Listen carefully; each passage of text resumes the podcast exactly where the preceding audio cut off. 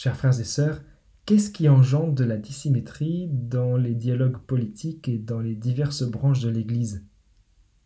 Si on a autant de fortes dissensions, c'est parce qu'on a du mal à se comprendre. Et on a du mal à se comprendre parce que on a du mal à communiquer. Pourtant, la communication, c'est la base de la propagation de l'Évangile dans le monde depuis deux millénaires. J'ai lu un petit essai sur la révolution du numérique dans l'Église, et l'auteur y disait que le phénomène des réseaux sociaux n'a rien de nouveau en soi, puisque c'était déjà la manière de communiquer depuis la nuit des temps. Par contre, il y a une manière de faire. C'est ce que nous apprennent les Écritures aujourd'hui. On a besoin d'un peu de douceur et de miséricorde dans nos rapports les uns avec les autres. J'ai relevé trois points importants pour y parvenir du mieux possible. Premier point, le devoir de prendre soin. Saint Paul et Jésus nous rappellent qu'on a un devoir de vérité et de justice. On a besoin de prendre soin de l'autre et ça passe parfois par des choses peu agréables à lui dire. C'est ce qu'on appelle la charité fraternelle dans notre jargon chrétien on peut avoir tendance à passer l'éponge un peu vite sur des situations qui ne sont pas très en accord avec l'enseignement de l'Évangile, sous prétexte de charité, de bienveillance, de gentillesse, de discrétion. Mais quand on est dans cette attitude, on manque de vérité et de justice avec l'autre. Ce n'est pas l'aider que d'ignorer ce qui ne va pas. Et à contrario, ce n'est pas non plus de la charité de dire la vérité tout le temps. Ça peut être blessant. La charité fraternelle est comme un scalpel dans les mains d'un chirurgien. Si on l'utilise de manière très délicate, elle peut faire beaucoup de bien, voire même sauver. Mais si on est brouillon, elle peut engendrer de grands dégâts qui peuvent être fatals. Alors comment s'y prendre? Saint Paul et Jésus proposent de ne pas se débiner et de procéder par étapes. C'est typiquement la pédagogie de Dieu à travers tout l'Ancien Testament. Il y va par étapes avec son peuple ce qu'on est invité à faire aussi avec le frère qui vient à pécher. Le devoir de prendre soin. Deuxième point, la dette spirituelle. Ça, c'est du grand Saint Paul qui commande son maître Jésus. Il parle de la dette de l'amour mutuel, et ça lui tient très à cœur. Elle nous vient tout droit du commandement très fort de Jésus. Tu aimeras ton prochain comme toi-même. C'est la question qu'on peut se poser dans un choix compliqué. Qu'est-ce qu'il y a de plus charitable? Qu'est-ce qui sera le plus au service de la charité?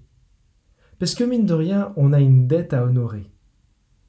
Avant de faire un choix, avant de faire une remarque à quelqu'un, avant de parler de quelqu'un en groupe, on doit toujours se poser la question de la plus-value que ça apportera, en se rappelant qu'on a une dette spirituelle, la dette de l'amour mutuel.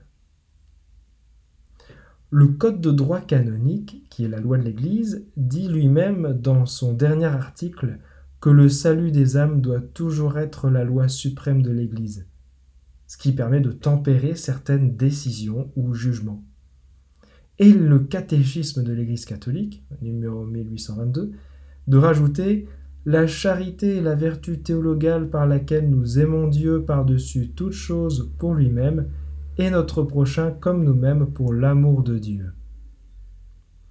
C'est la dette la plus belle et la plus dure à honorer que nous ayons en ce monde.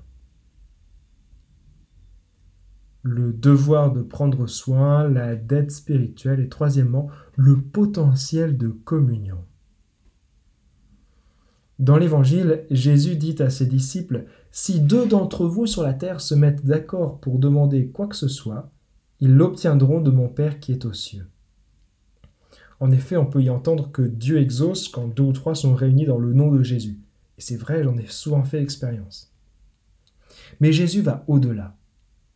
D'après la célèbre bibliste Sœur Jeanne d'Arc, le terme grec employé pour dire se mettre d'accord, c'est une notion musicale. On pourrait traduire par sont en symphonie. C'est très fort. C'est pas seulement le fait d'approuver un consensus bilatéral, c'est carrément être en communion au point de former une symphonie. Pour la petite anecdote, quand j'étais au séminaire, je jouais de la cithare pour accompagner les offices. Et de temps en temps, il fallait l'accorder.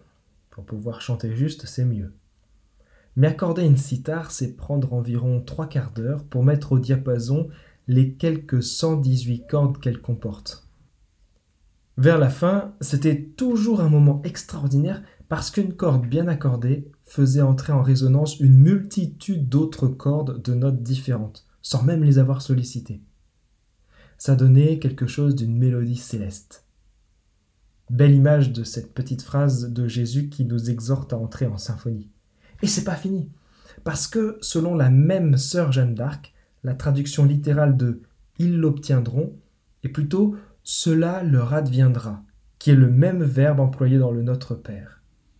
Autrement dit, la communion qu'on s'efforce de vivre ici inaugure le règne de Dieu sur la terre. Le devoir de prendre soin, la dette spirituelle, le potentiel de communion. Conclusion. Quand Jésus dit que ce qu'on lit sur la terre reste lié dans le ciel et que ce qui est délié sur la terre sera délié dans le ciel, c'est une manière élégante de dire le petit dicton populaire Tourne cette fois ta langue dans ta bouche avant de parler. Mais c'est surtout une manière de dire que le royaume de Dieu n'est pas quelque chose de lointain. C'est une réalité très proche et très actuelle. On y œuvre à chaque instant. Donc tout ce qu'on dit et fait ici-bas a une conséquence immédiate sur l'avènement du royaume de Dieu en ce monde. On ne peut pas espérer résoudre un problème dans la vie éternelle si on n'a pas déjà œuvré à sa résolution dans cette vie. On ne peut pas espérer se prendre dans les bras dans le royaume de Dieu si on ne commence pas ici un processus de pardon. Au final, on peut dire qu'on n'a qu'aujourd'hui pour expérimenter la miséricorde de Dieu et la transmettre. Amen.